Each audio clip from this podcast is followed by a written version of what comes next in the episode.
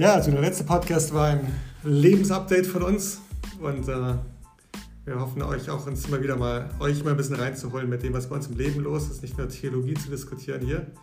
Das ist mir immer ganz wichtig am Christsein, dass wir immer den Bezug auch zu unserer aktuellen Situation zum echten Leben haben. Hm. Ähm, heute haben wir uns das Thema Umkehr vorgenommen. Und äh, ich fange mal an mit einer Stelle, äh, aus dem Neuen Testament. Das war kurz bevor Jesus überhaupt angefangen hat, öffentlich aufzutreten. Da hat Johannes der Täufer äh, gepredigt. Und hier ist äh, zusammengefasst in einem Satz, was er gepredigt hat. Vielleicht kannst du es mal lesen. Matthäus Kapitel 3, Verse 1 und 2.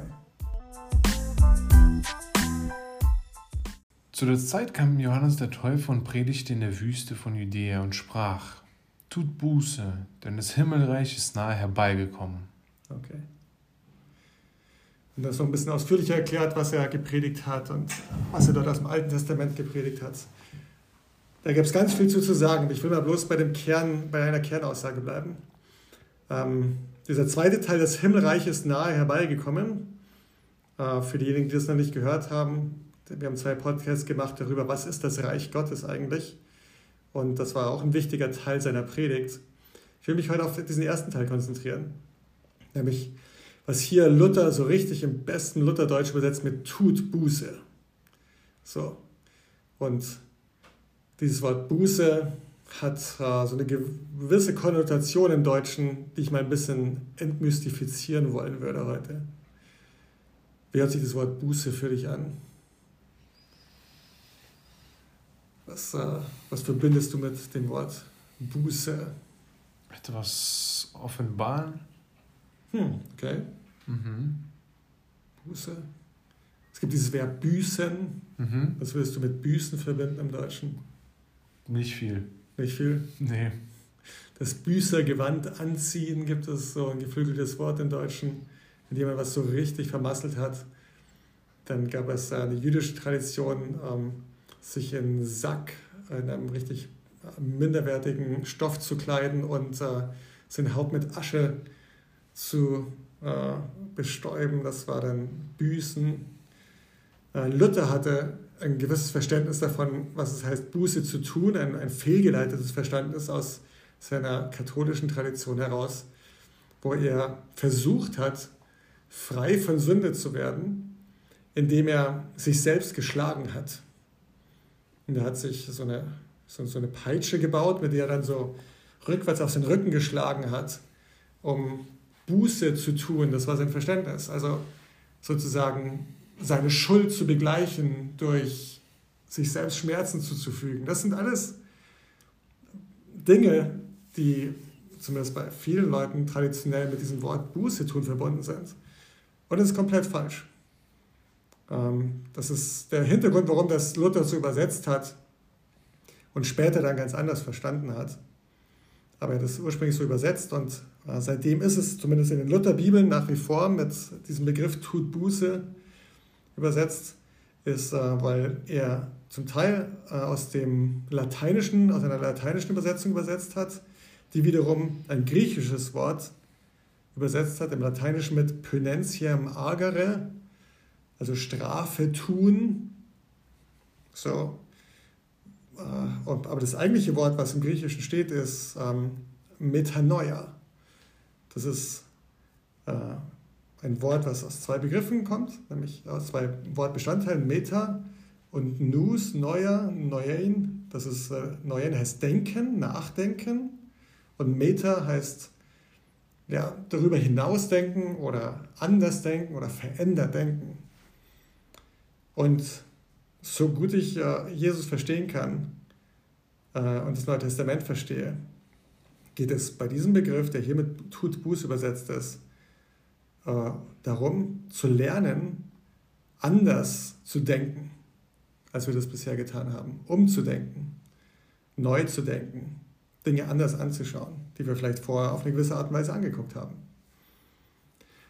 Und äh, bevor wir da ein bisschen tiefer einsteigen, lass uns mal sehen, was Jesus gepredigt hat. Äh, gleich im nächsten Kapitel fängt nämlich Jesus an, öffentlich aufzutreten und zu predigen. Und ähm, hier wird Jesus in die Wüste geführt, er bereitet sich auf den Dienst vor, fastet 40 Tage lang und dann fängt er an, öffentlich zu predigen. Äh, und wiederum ein Satz, der zusammenfasst, was er gepredigt hat.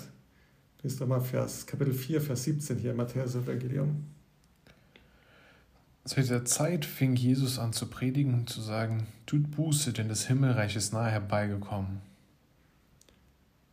Hört sich irgendwie ganz ähnlich an. Das ist hm. sogar der gleiche Wortlaut wie das, was, äh, was Johannes der Täufer gepredigt hat. Hm. Er hat gesagt, okay, ähm, er fängt an zu predigen, er tritt öffentlich auf, er sagt, okay, was mache ich hier, warum bin ich hier? Ich bin hier, damit ihr, und jetzt benutze ich einfach weiter diesen Begriff, den Begriff, so wie ich ihn gerade erklärt habe, dass ihr lernt, anders zu denken. Dass ihr lernt, die Welt anders anzuschauen, als ihr das getan habt.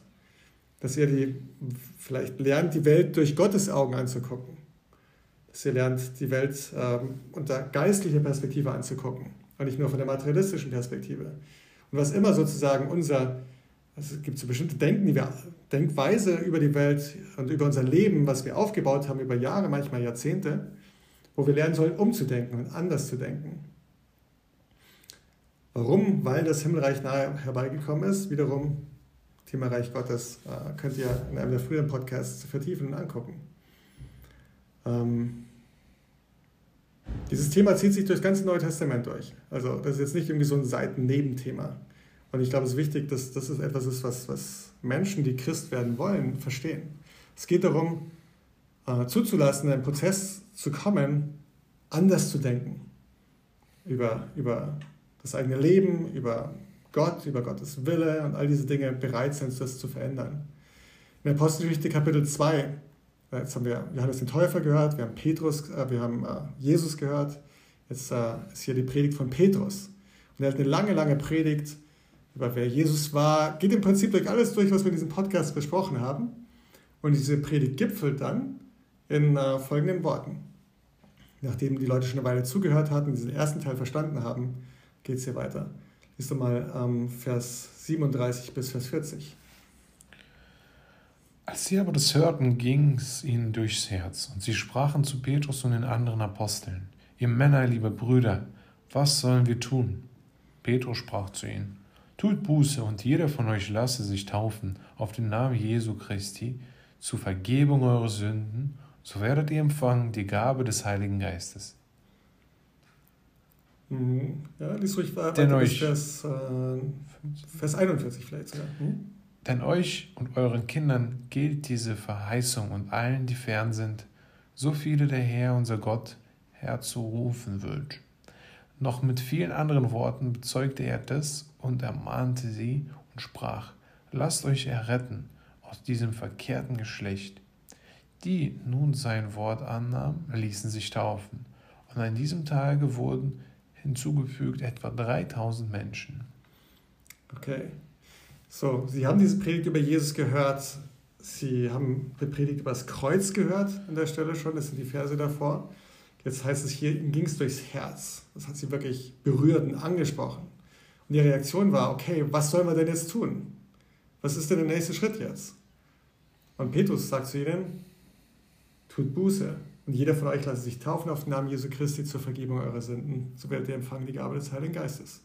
Ich sage, okay, euer nächster Schritt ist, umzukehren, Metanoia, anders zu denken, richtig zu denken darüber, wer Gott ist und, und, und, und ja, diese Entscheidung zu treffen, euer Leben in Ordnung zu bringen das zu reflektieren, anzugucken, sagen, okay, was in meinem Leben ist gut nach Gottes Willen, was in meinem Leben ist nicht gut und wo habe ich, bin ich, habe ich am Ziel vorbeigeschossen, wo bin ich am Ziel vorbeigeschossen mit meinem Leben und diese Dinge zu verändern.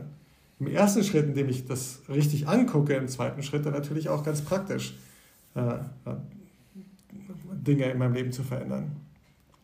Und das ist, worin die Predigt hier gipfelt und er sagt, so, tut Buße, und dann, als nächsten Schritt, lasst euch taufen. Hm. Warum? Zur Vergebung eurer Sünden und ihr werdet die Gabe des Heiligen Geistes empfangen.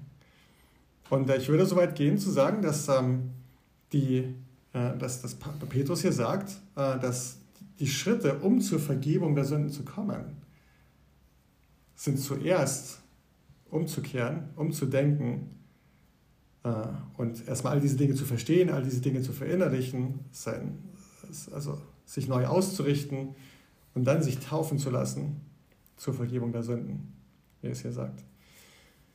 So, wir haben Johannes gesehen, wir haben Jesus gesehen, wir haben Petrus gesehen. Sie predigen all die gleiche Botschaft. Und ähm, lass uns nochmal hier Paulus angucken. Äh, was predigt er? Ähm, wiederum, das hier gegen Ende einer langen Predigt, die er in Athen hält, wo er äh, jetzt nicht zu Juden spricht, sondern zu den meisten, die einen eher heidnischen Hintergrund haben, sprich alle möglichen Götzen angebetet haben oder vielleicht Agnostiker oder Atheisten waren. Und er erklärt ihnen im Prinzip, dass man Gott suchen und finden kann, dass das jetzt für sie dran ist. Ähm, und dann sagt er in Vers 30 äh, folgenden Satz. Lies das doch mal. Zwar hat Gott über die Zeit der Unwissenheit hinweggesehen, nun aber gebietet er den Menschen, dass alle an allen Enden Buße tun. Okay. So, er sagt, okay, Gott hat Verständnis dafür, dass man nicht alles sofort begreift im Leben. Es gibt eine Zeit der Unwissenheit, mhm. das bereit darüber hinwegzusehen. Aber dann kommt der Punkt, wo du aufgerufen bist, Buße zu tun. Und er sagt, das ist für alle Menschen, die, äh, diese Aufforderung zu lernen, wirklich umzudenken und ihr Leben richtig auszurichten. Dieses Umkehren, Buße tun, Metanoia, Umdenken, ist etwas, was, was ein wesentlicher Teil eines Prozesses ist, Christ zu werden. Und ähm, ich würde behaupten, ein heilsnotwendiger Schritt ist, ohne den man nicht gerettet werden kann und in eine Beziehung zu Gott kommen kann. Weil wenn ich mit meinen ganzen alten Mustern weiter versuche, jetzt noch Gott zu integrieren, äh, ist das also nicht, äh, wird das nicht von Erfolg gekrönt sein. Darüber hinaus ist es trotzdem auch ein, ein lebenslanger Prozess, immer weiter für uns Christen, immer weiter neu zu denken, neu zu lernen. Auf dem Weg für dich, sage, als du Christ geworden bist, was war für dich ein großer Schritt, wo du umkehren musstest, umdenken musstest oder bestimmte Dinge in deinem Leben verändert hast? Ähm, Beziehung mit meiner Frau, ähm, beziehungs beziehungsweise äh, überhaupt zu anderen Menschen. Äh, sehr egozentriertes Denken, sehr kaltes Denken, sehr über Kopf hinausschauendes Denken, ähm, einsames Denken und nur ich allein kann auf mich zählen. Ich, nur ich alleine kann, kann mir vertrauen, niemand anderem. Ähm, nur ich bin meine eigene Sicherheit und meine zwei Hände, die, wenn wir heute arbeiten gehen mit meinen zwei Händen, dann wird was passieren. Alles andere kommt und geht. Ähm, Pornografie, ähm, Lügen, das heißt, in meinem Fall war das, ich wollte mich viel, viel viel besser nach außen mm, zeigen, als ich war. Dementsprechend habe ich meine Frau, meine Bekannte, mm, auch noch, also sozusagen auch äh, aus der Gemeinde, die Menschen, die mir geholfen haben, den Weg zu gehen zu Gott, und Brüder auch anzulügen. Das waren so die Punkte. Mhm.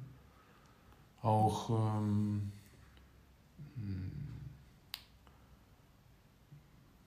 emotional ging mir, ging mir nicht gut und ich habe mir auch zu Hause auch ähm, Handgreiflichkeit erlaubt gegenüber meiner Frau.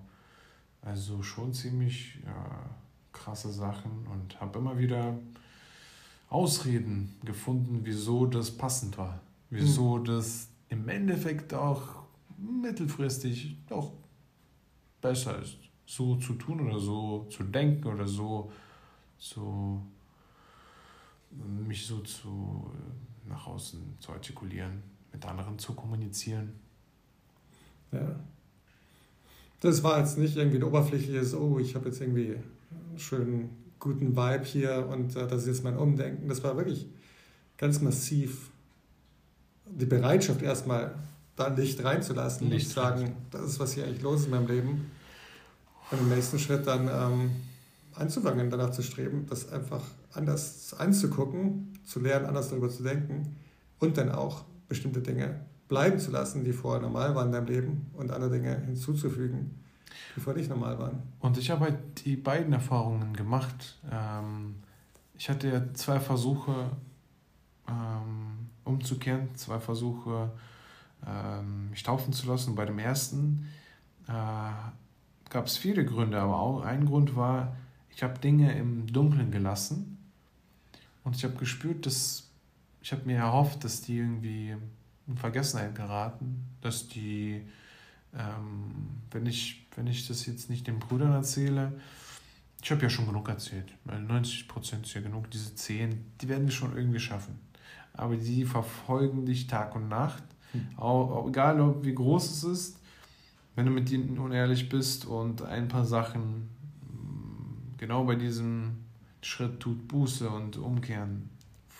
Vor dir selber verheimlicht, vor anderen verheimlicht, nicht Licht reinlässt, dann das macht, das, das sieht Gott. Und das, das äh, bricht deine Beziehung mit Gott. Und wenn deine Beziehung mit Gott gebrochen ist, dann wirst du keine gesunde Ehe führen, keine gesunde Freundschaft. Ähm, ja, da, da habe ich diese Erfahrung gemacht, dass wenn man das Licht nicht reinlässt, das lässt dich nicht in Ruhe. Hm. Wow. Ja, danke für deine Offenheit, dass du auch bereit bist, solche Dinge von dir preiszugeben. Mathis, kannst du dich noch an deine Buße erinnern? Das ist ja schon so lange her. Ja, du machst mich so alt. Ähm, ich war 18 Jahre alt und ich habe ähm, ja, insgesamt ungefähr sechs Wochen lang mit äh, Jungs aus der Gemeinde in München damals in der Bibel gelesen, in der Studentengruppe. Ähm, ich war sehr fasziniert von diesen jungen Menschen und von deren Leben und ihrer Aufrichtigkeit und Geradlinigkeit aus unterschiedlichsten Hintergründen, manchmal mit religiösem Hintergrund, die aber erstmal zu einer ehrlichen Beziehung zu Gott dann umkehren mussten, aber jetzt nicht die krassen Stories hatten von all den Sachen, äh, über andere, die halt wirklich ähm, ohne Gott gelebt haben und auch äh, ohne viel Grenzen gelebt haben und alle möglichen krassen Geschichten hatten über ähm, wie, ja, wie sie mit Frauen umgegangen sind, äh, wo sie gelogen, betrogen, gestohlen haben, das, den Staat betrogen haben. Und als, äh, als wir zu diesem Punkt kamen, über Sünde zu sprechen, war es für mich ähm, beeindruckend, faszinierend, ein bisschen beängstigend, wie bereitwillig sie mir all diese, von all diesen Dingen erzählt haben. Ähm, und und wie, wie offen sie dort über Leben waren. Aber es hat für mich auch irgendwie die Tür aufgemacht, zu sagen, okay, also ich, wieso würde ich, wieso soll ich mich verstecken hier mit meinen Dingen? Und ich war nach außen hin der ähm, Klassensprecher häufig, der Vorzeigeschüler in der Schule, äh, den die Lehrer toll fanden, der vermittelt hat in der Klasse, der ähm, ein ganz ordentlicher Schüler war, häufig gute Noten hatte, ähm, Sport erfolgreich war. Und das war so das Image, ähm, was ich gepflegt habe und äh, worauf ich eigentlich auch stolz war. So. Und so war es für mich jetzt nicht so ganz einfach einzusehen, okay, die Jungs erzählen mir all diese krassen Sachen hier. Ähm, bin ich wirklich verloren? Bin ich wirklich getrennt von Gott? Ja, also ich bin doch eigentlich so ganz äh, toller Typ mit tollen Werten und so weiter und gut erzogen und sonst was. Ähm, ja, aber als ich tief in mich hingegangen bin und angefangen habe, mal tiefer zu graben, war es für mich auch recht schnell offensichtlich, dass da klar ich niemanden umgebracht habe vielleicht oder äh, in irgendwelchen Extremen gesündigt habe, aber dass ich genauso meine ganzen versteckten Seiten hatte, angefangen zu betrügen äh, bei Klausuren. Ich war vielleicht bloß geschickter als andere, dass ich nicht erwischt wurde oder mehr sophisticated, dass wir mehr mit damals schon mit äh, Technik gearbeitet haben, um, um irgendwie äh, da durchzukommen ähm, dass ich mit dem, was damals das Internet war, noch nicht so präsent und der Zugang dazu und die ganze Pornografieindustrie im Internet war noch nicht äh, so etabliert, wie es heute der Fall ist. Aber es gab schon genügend, was ich mit meinem Amiga 500 Computer da an äh, Pornografie von Schulfreunden äh, bekommen habe und mir angeguckt habe. Und ähm, ja, das, das hat, hat, mein Denken sehr geprägt. Mein Denken über Frauen, mein Denken über Beziehungen. Ich war tief drinnen sehr einsam, habe mich sehr schwer getan, mit Leuten überhaupt in Beziehung zu kommen. Ich habe einen Sport gemacht, mit dem man häufig alleine trainiert. Das war mir auch ganz recht so. In der Gemeinde zu sein und wirklich mich Gemeinschaft auszusetzen äh, in Gruppen war für mich super beängstigende Sache, äh, die mir nicht leicht gefallen ist. Und wo ich auch viel Ermutigung brauchte, manchmal Herausforderungen, mich nicht zurückzuziehen davon, sondern umzudenken und zu sagen, ja, es geht darum, Menschen zu lieben, es geht darum, in Beziehung mit Menschen zu sein. Du kannst es lernen du kannst darin wachsen. Du musst erstmal dahin kommen, dass du darin wachsen willst und nicht in deiner Komfortzone bleibst. Und das war für mich alles Teil von einem Umkehrprozess. Ähm, ja, wirklich ein altes Leben hinter mir zu lassen und ein neues Leben mit Gott zu beginnen. So, Johannes der Täufer hat Umkehr gepredigt. Jesus hat Umkehr gepredigt. Petrus hat Umkehr gepredigt. Paulus hat Umkehr gepredigt. Das war einfach ein Kernthema äh, im Christentum im ersten Jahrhundert. Und soll es auch heute sein. Wir, wollen, wir ziehen uns in Deutschland gerne zurück auf äh, die christlichen Werte und unsere christlichen Wurzeln. Und da verbindet man immer was Schönes damit, dass irgendwie wir die Guten sind. Aber eine Ernsthaftigkeit, tief im Leben zu gehen und äh, einen Umkehrprozess zu durchlaufen, ist äh, nichts Selbstverständliches. Und, äh, aber etwas sehr Befreiendes. So habe ich das für mich empfunden, aus diesem depressiven mich verstecken rauszukommen und wirklich ins Licht zu kommen und einen kleinen Kreis von guten Freunden zu haben, wo ich wirklich derjenige bin, wo ich alles erzählen kann, wo sie alles wissen über mich und die mir helfen, da umzudenken. Ich habe vor beim Eheseminar vor zwei, drei Jahren äh, von Professor Dr. Erwin Frei, ein toller Bruder, ein Freund von uns, der hier in unserem Leitungsteam in Berlin war und in München in der Gemeinde ist jetzt und dort äh, an der Universität lehrt. Äh, der hat im Rahmen eines Eheseminars äh, einen tollen Beitrag gehabt über die Plastizität des Gehirns. Er hat es einfach erklärt, weil er ist Professor für Biophysik, ähm, wie, wie das Gehirn funktioniert und wie genial und großartig das einfach von Gott geschaffen ist. Und dass egal in welchem Alter es immer möglich ist, dass das Gehirn neue Bahnen etabliert und neue Dinge, die festgefahren sind, neu vernetzt, hm. diese Neuronen. Und hat das im Prinzip als äh, Ermutigung gezeigt, dass auch für jedes Ehepaar, für jeden Ehemann und Ehefrau, das war der Kontext, in dem er das erzählt hat, es möglich ist, umzudenken, neu zu denken und dass es, dass es diese Sackgasse nicht gibt, wo eine Ehe halt, wo man sich auseinandergelebt hat. Es ist immer Raum für Buße da, für Umkehr, für Metanoia, für Umdenken. Und dann äh, hat jede Ehe Hoffnung, hat jede Beziehung Hoffnung hm. und jedes Leben. Insofern ist es für mich, das ganze Thema Umkehr, etwas sehr Hoffnungsvolles, äh, wodurch Gott sehr wirken kann. Und da schauen wir uns im nächsten Podcast weitere Bibelstellen an, die ähm, das ganze Bild noch konkreter malen, was Umkehr im biblischen Sinn ist. Wo kann man, wie kann man sich jetzt umkehren? Fragen sich vielleicht die manchen. Ja. Wo fange ich an? Was mache ich? Also, ich glaube, Umkehr ist immer im Kontext von unserer Beziehung zu Gott hm. und unserer Beziehung miteinander. Ähm, Dietrich Bonhoeffer sagt was sehr Beeindruckendes, äh, das sich sehr eingeprägt hat in dem Buch ähm, Gemeinsames Leben. Dieser Pastor, der von den Nazis hingerichtet wurde am Ende, aber im Gefängnis oder im, im KZ noch eine Reihe von Sachen geschrieben hat, die erhalten sind. Und er schreibt dieses Buch ähm, Gemeinsames Leben.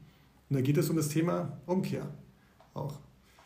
Und da sagt er, das ist so wichtig, dass wir wirklich Umkehr leben und praktizieren und dass Umkehr auch Sünde bekennen praktiziert.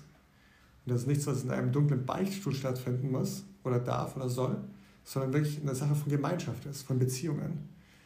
Und dass äh, Sünde zu bekennen im Kontext von Umkehr bedeutet, mit einigen vertrauten anderen Christen offen über sein Leben zu sein und, und, und, und das, äh, zu, dass es der Normalfall ist, nicht die Ausnahme, so miteinander umzugehen und zu leben.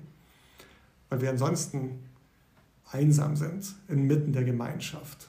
Das war so ein Satz von wow, der bei mir total stecken geblieben ist. Und mich immer wieder, wenn ich als Christ auch später in alte Muster zurückgefallen bin und gesündigt habe, äh, mir einen Anstoß gegeben hat, zu sagen, okay, die Straße will ich nicht runtergehen. Ich will nicht zum Punkt kommen, wo ich einsam bin, inmitten von Gemeinschaft, sondern ich will anfangen, das zu leben. So, lange Rede, kurzer Sinn als Antwort auf deine Frage. Ähm, was wäre ein wichtiger Schritt? Die Bibel spricht darüber, Gott unsere Sünden zu bekennen. Die Bibel spricht darüber, einander unsere Sünden zu bekennen.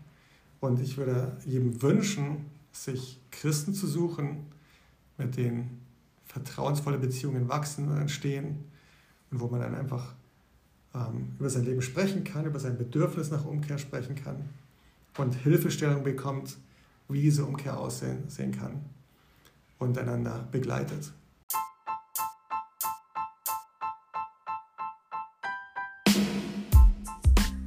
Auch für uns beide. Ich meine, äh, wir sind jetzt in diesem Veränderungsprozess, ich mit Gemeindegründung in Frankfurt, du diese neuen Lebenssituationen, in die du hineingeworfen bist mit deiner Frau zusammen, euch um ein Kind zu kümmern, was viele Herausforderungen mitbringt und viel von euch fordern wird an, an Elternschaft, mehr als das der normale Zustand ist. Hm. Da wird es eine kontinuierliche Umkehr brauchen, ein kontinuierliches Neudenken über Gott. Warum lässt er das zu? Wie gehen wir mit der Situation um, wie gehen wir mit den Dingen um, die uns in dem Zusammenhang begegnen und so weiter. Das ist ein lebenslanger Prozess, der sich dann wiederum Heiligung nennt, das ist ein anderes Thema, aber im Prinzip eine kontinuierliche Umkehr von geistigem Wachstum. Und ähm, so dass unser Gehirn mehr und mehr sich verändern kann dahin, äh, zu dem, wie Jesus gedacht und gehandelt und gefühlt hat. Und das ist, was wir wollen als Christen. Amen. Ich freue mich auf nächste Woche. Bis dann.